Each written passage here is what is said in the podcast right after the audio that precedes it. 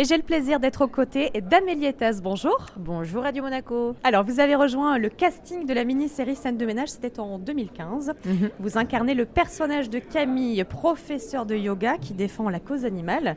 Et votre compagnon à l'écran, Philippe, lui, c'est le pharmacien obnubilé par l'argent qui se délecte plutôt de la bonne chair. Entre les deux, c'est un vrai fossé. On enchaîne les scènes cocasses.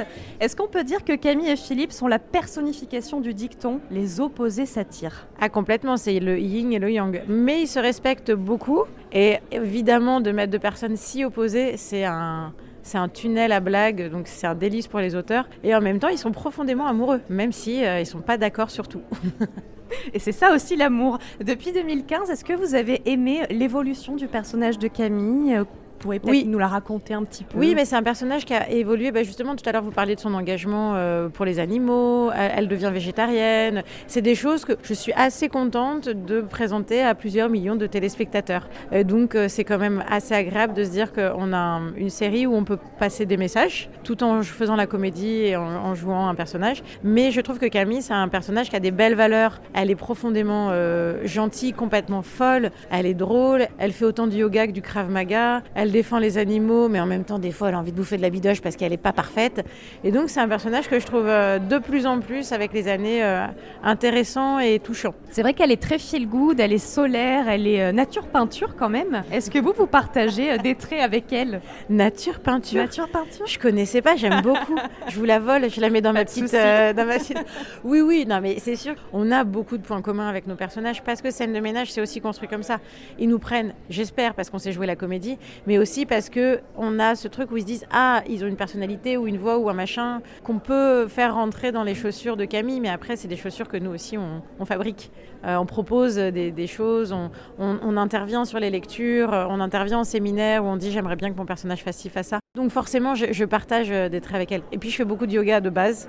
Euh, et puis j'essaye d'être assez solaire, même si je ne le suis pas tout le temps. Selon vous, qu'est-ce qui fait euh, la force de votre duo, le fait que vous soyez autant apprécié du public depuis 2015 Mais franchement, je sais pas. Je, sais pas. J'espère que, en fait, on fait notre métier avec euh, beaucoup de passion, avec beaucoup de plaisir.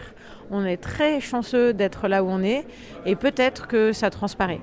Parce que j'ai fait une école où le dicton c'était euh, tant vaut l'homme, tant vaut le comédien, et je crois beaucoup à ça. Ouais, c'est beau, hein. Je vous la donne. Bah, je vous la pique aussi. du coup.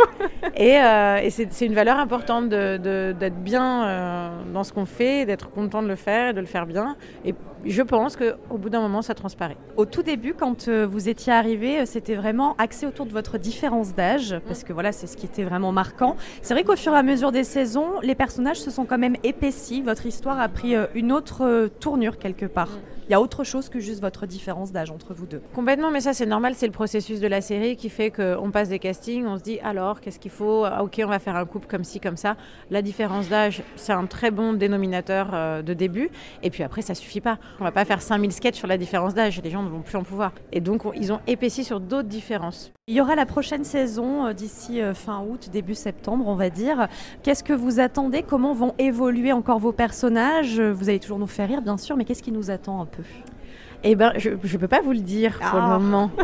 J'essaie. Déjà parce que c'est secret, et de deux parce qu'en plus on ne le sait pas encore parce qu'on a un séminaire la semaine prochaine pour justement en parler. D'accord. Et est-ce qu'en Voilà. parallèle de scène de ménage, vous avez euh, d'autres projets qui arrivent aussi euh, Oui, j'ai plusieurs choses. Euh, je vais continuer sur la faute à Rousseau sur France 2 où j'avais un petit rôle cette saison mais où je vais avoir un plus gros rôle euh, de prof de PS. Je sais pas, les gens me voient faire du sport. Mon Dieu, je vais devoir toujours faire du sport dans ma vie. Euh, voilà, ça c'est pour la télé. Et après, surtout au théâtre, je continue sur euh, deux tournées. Une tournée d'escale, euh, une pièce que je fais avec euh, Xavier Lemaire, qui est un autre euh, grand frisé de 55 ans que j'aime d'amour, et que j'ai fait toute l'année dernière, je continue l'année prochaine. Un Cendrillon de Joël Pomera euh, que je fais aussi en tournée. Et je vais faire ma première mise en scène. euh, en fait, euh, non, je l'ai fait là, je l'ai présenté à un festival euh, des mises en capsule. C'est euh, une mise en scène que je fais avec euh, mon compagnon Clément Séjourné. Et on va la jouer, euh, enfin là ça y est, on a trouvé producteur et tout, on va la jouer à partir de cet été. Donc, nouvelle casquette. Bah oui, très beau projet. Merci Ouais. beaucoup Amélie Etas Bah, d'avoir été avec nous.